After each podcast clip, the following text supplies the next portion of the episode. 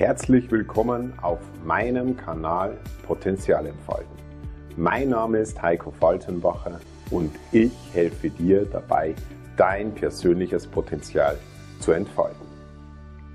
In der letzten Folge hatten wir das zugegebenermaßen sehr, sehr, sehr provokante Thema der Tod des klassischen Bossmodells. Was meine ich damit? Ich meine diesen alteingesessenen autokratischen Führungsstil. Also diesen Führungsstil, der bekannt dafür ist für Zuckerbrot und Peitsche, Bonus und Malus. Warum funktioniert dieser Führungsstil heutzutage nicht mehr? Wir haben aktuell drei Haupteinflussfaktoren. Ich nenne sie mal Megatrends in der heutigen Zeit.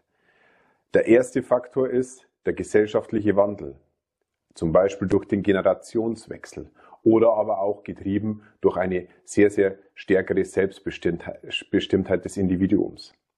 Zweitens der Technologiewandel. Technologiewandel meine ich damit Automatisierung, aber auch Digitalisierung. Was das heutzutage bedeutet, erfahren wir sprichwörtlich am eigenen Leib. Mehr Homeoffice, mehr Remote-Arbeiten, also Remote-Management von der Ferne aus. Die Vor-Ort-Kommunikation, die Agilität, die rückt in den Hintergrund. Es werden Kommunikationsformen eher über die digitalen Kanäle dann geschaffen. Die Wirkung der Kommunikation hat ähm, Merabian ganz gut in seiner Formel beschrieben. Sieben Prozent der Kommunikation oder der Wirkung der Kommunikation gehen ausschließlich auf, den, auf das Wort und den Inhalt zurück. 93 Prozent über Körpersprache und Mimik. So, jetzt fallen aber diese 93 Prozent nicht komplett weg, aber zumindest zu einem sehr, sehr großen Teil. Dem muss man sich stellen.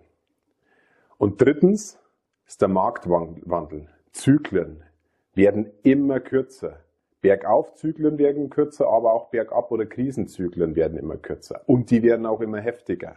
Märkte brechen über Nacht weg.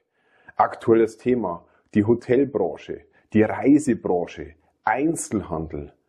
Und das ist dieses Thema, ähm, das die drei Megatrends oder drei Haupteinflussfaktoren sind, warum dieses klassische Postmodell nicht mehr so greift und nicht mehr so viel Grip hat und es Zeit ist für andere Modelle, die viel, viel besser funktionieren.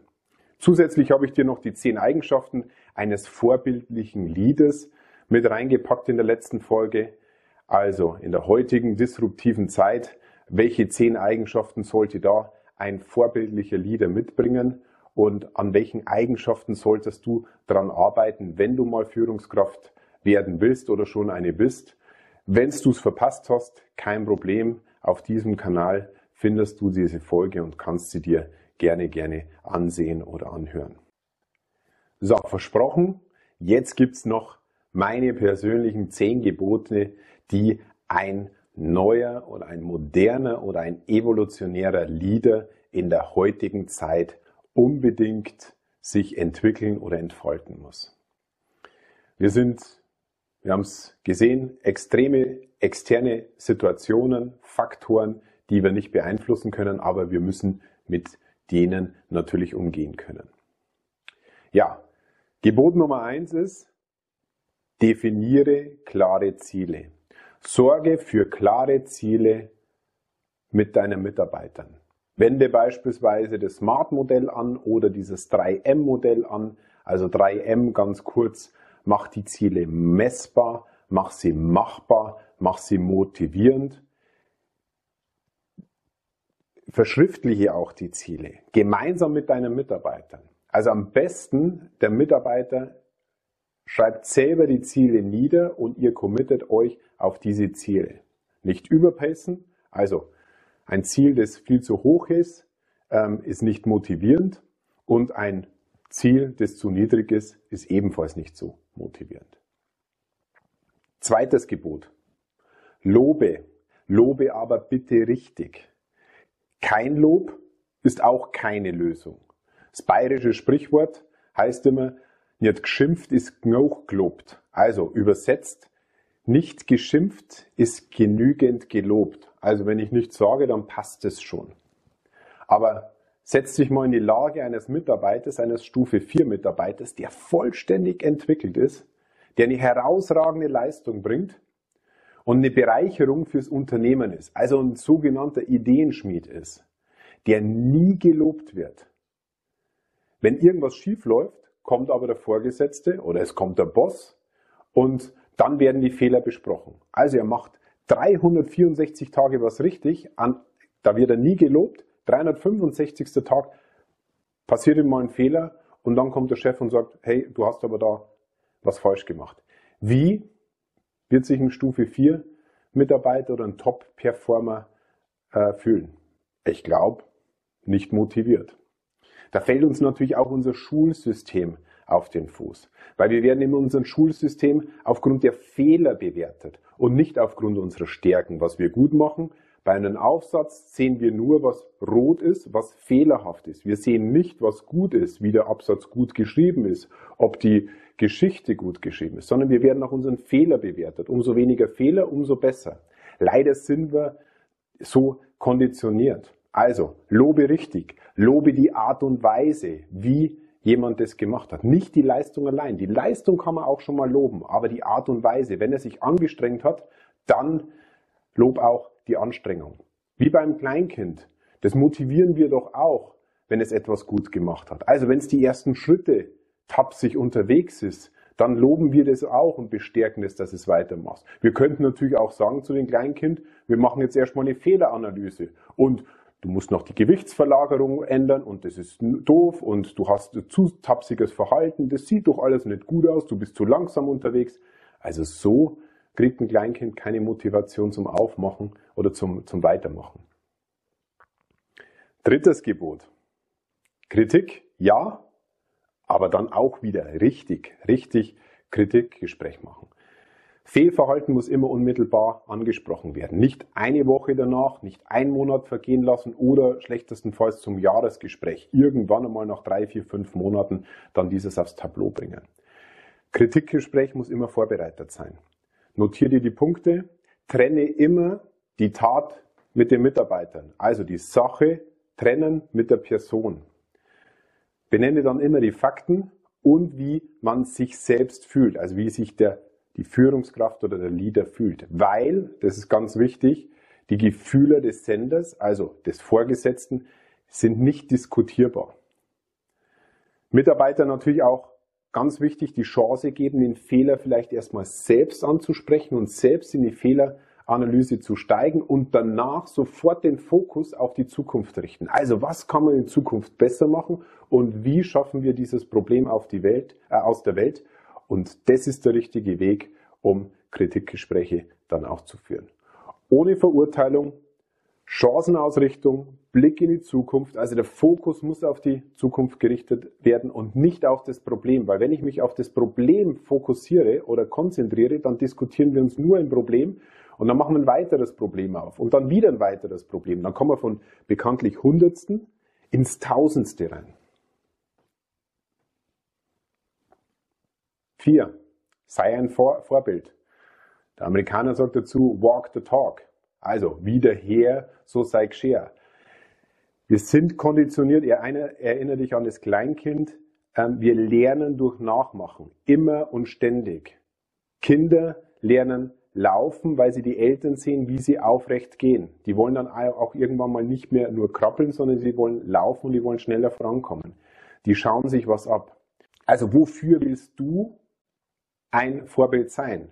Und in der Psychologie ist es eigentlich dann so, dass wir ständig Spiegelneuronen haben. Wir versuchen ständig den Gegenüber dann auch zu kopieren. Also sei ein positives Vorbild, zum Beispiel durch positives Denken oder durch Lust an der Arbeit, durch Fleiß, durch Energieeinsatz. Mach oder sei ein Vorbild aufgrund deiner Qualität. Sei ein Vorbild als Chancensucher und und nicht als Problemtrüffelschwein.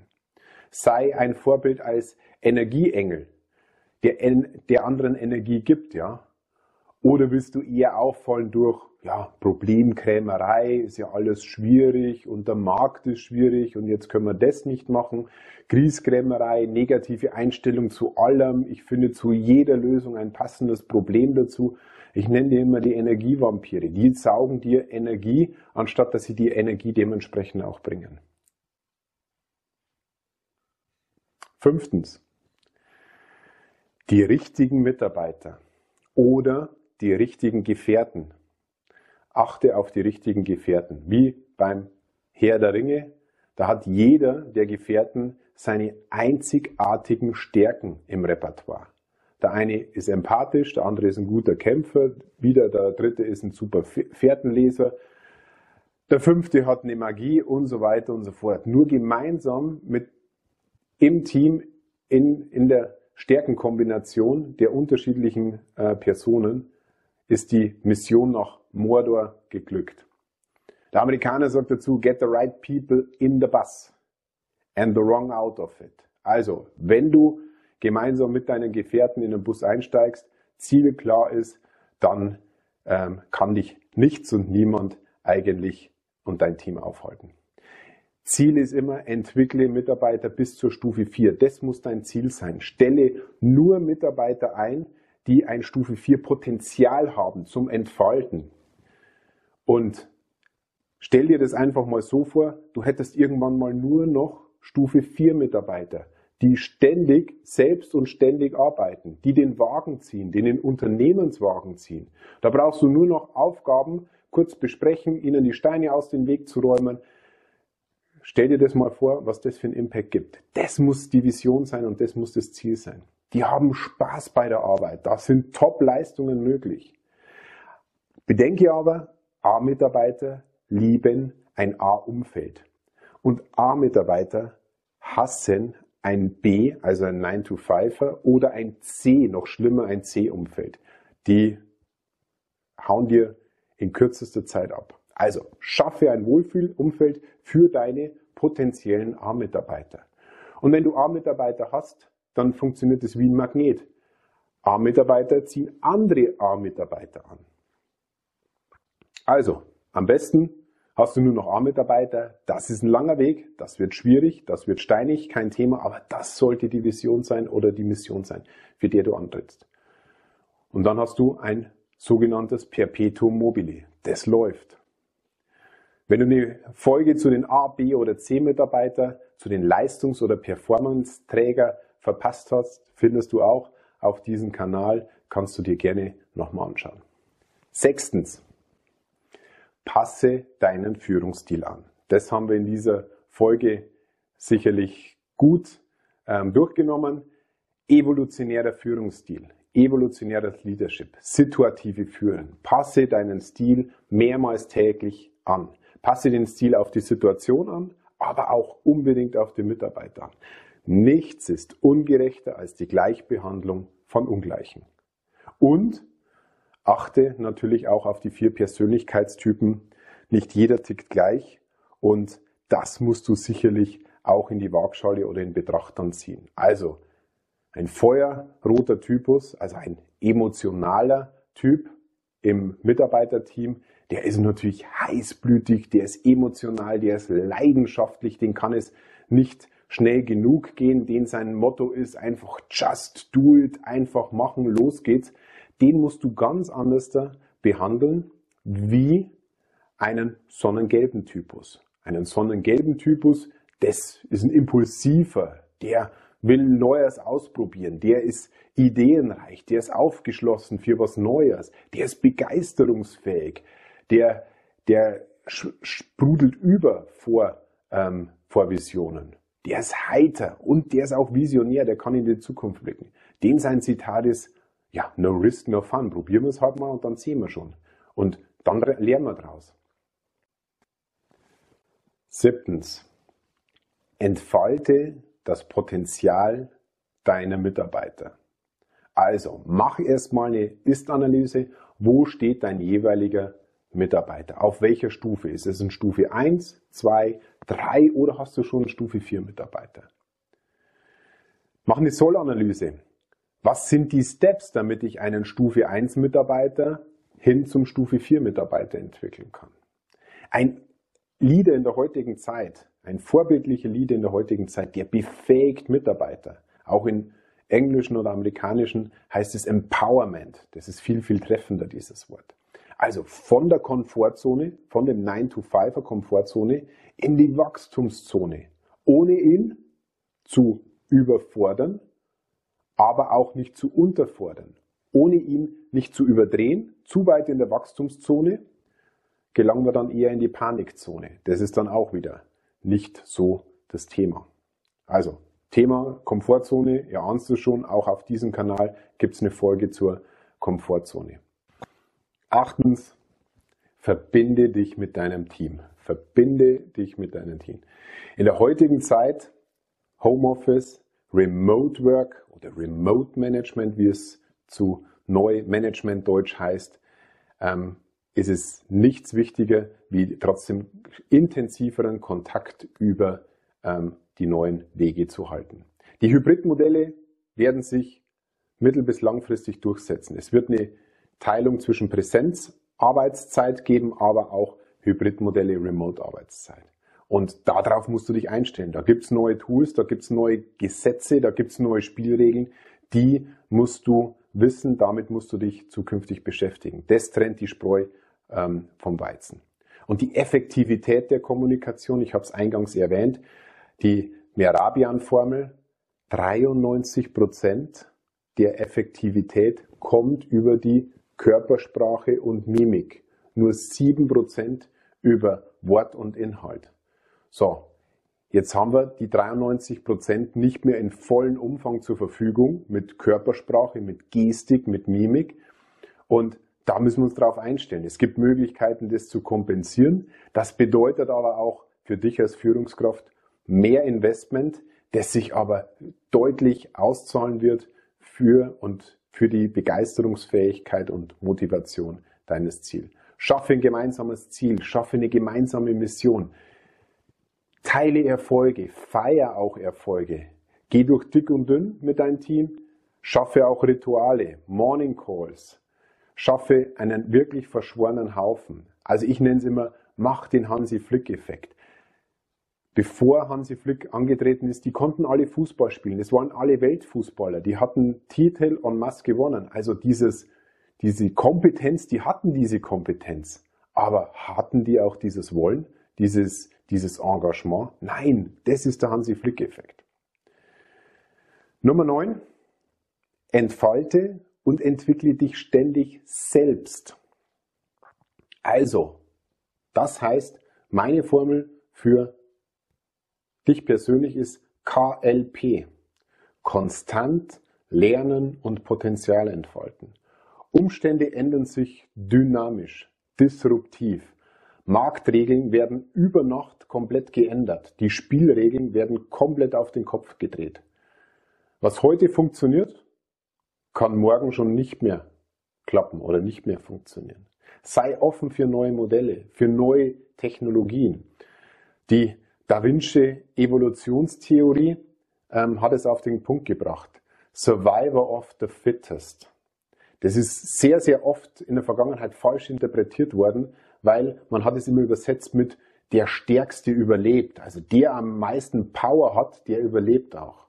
Nein, es ist völlig falsch interpretiert worden. Nein, es überlebt der, der am besten angepasst ist, der am besten an der Situation angepasst ist. Passt hervorragend zu dieser Folge. Nummer 10, das letzte Gebot, nimm dir einen Coach oder einen Mentor. Ja, er kostet vielleicht Geld. Ja, du musst Geld investieren in einen Coach oder in einen Mentor. Gute Mentoren, gute Coach kosten Geld. Die sind es aber absolut wert. Der tritt dir in den Hintern. Der ist auch ein bisschen unbequem. Der kennt dich, den kannst du kein X für ein U vormachen, wo deine Komfortzone ist und du würdest doch lieber in deiner kuscheligen Komfortzone bleiben. Der aber auch mit dir auf Augenhöhe ist, der die Erfahrung hat. Ganz wichtig, achte auf Erfahrung, nicht ein Greenhorn, der jetzt sagt, ich bin 21 und ich mache jetzt Führungskräfteseminar, ich habe 46 Jahre lange Erfahrung und in drei Tagen bist du perfekte Führungskraft. Nein, nimm jemand, der den Proof of Concept hat, die Erfahrung hat, der aber auch zu dir passt. Der muss auch von der Persönlichkeitsstruktur zu dir passen. Es bringt dir nichts, wenn du ein rationell blauer Typ bist und dein Coach ist ein absolut emotional roter Typ. Ihr werdet euch nie verstehen. Ja, Grüße an meinen ehemaligen Coach. Ähm, ja, wenn er das sieht, dann weiß er sicherlich, wer gemeint ist, ohne jetzt seinen Namen zu nennen. Also, das ist die ultimative Abkürzung. Da kannst du wirklich einen Sparingspartner haben, wie ein Tennisspieler seinen Tennistrainer hat, wie ein ja, Boxer seinen Boxtrainer hat, der kennt dich, der holt dich aus der Komfortzone raus, ohne dich zu überpacen, aber wirklich Schritt für Schritt das dann auch richtig zu machen. Ja, ihr habt mitbekommen, Lernen oder Führung geht heute ganz, ganz anders. Wir haben ein komplett neues Zeitalter. Mechanismen, die früher funktioniert haben, funktionieren heute nicht mehr. Ich habe einen Online-Kurs auf die Beine gestellt, der mit absolut viel Herzblut zusammengestellt worden ist, über mehrere Stunden auf den Punkt gebracht meines Erachtens. Ähm, die letzten beiden Folgen waren nur ein Bruchteil von dem, was dich in meinem Online-Kurs erwartet. Also das waren vielleicht nur 5%, 3 oder 5% die letzten beiden Kurse, was dich wir in den Online-Kurs dann auch erwartet. Also wenn du noch mehr Content haben willst, wenn du, du kriegst Bonusmaterial, du kriegst Vorlagen, du kriegst Schritt-für-Schritt-Anleitungen, ähm, das ich über die letzten ja, 25 Jahre probiert habe, ausprobiert hat, zusammengematcht habe. Und hätte ich diesen Kurs vor 15 Jahren gehabt, als ich eine Führungsrolle antrat, ähm, ich hätte mir viel Schweiß, ich hätte mir viel Tränen, ich hätte mir viel Niederschläge, ich hätte mir viel Fehltritte, aber ich hätte mir auch wahnsinnig viel Fehlentscheidungen ähm, erspart und ich hätte weniger extra Runden gebraucht und ich glaube in deutlich kürzerer Zeit das gleiche Ergebnis erreicht. Also wie gesagt, wenn du eine Abkürzung nehmen willst, x-fach schneller äh, und die Fehler, die ich gemacht habe, nicht machen willst, dann kann ich dir meinen Online-Kurs nur wärmstens ans ähm, wärmstens empfehlen. Ich würde mich freuen, wenn ich den ein oder anderen in meinem Online-Kurs dann auch wieder begrüßen darf. Ja, das war's schon. Ich wünsche dir viel Spaß beim Potenzialentfalten. Ich wünsche dir mega viel Spaß außerhalb der Komfortzone, weil da beginnt erst das Leben. Und ich wünsche euch maximalen Erfolg und bleibt dran bis zum nächsten Mal. Euer Heiko Falkenbach.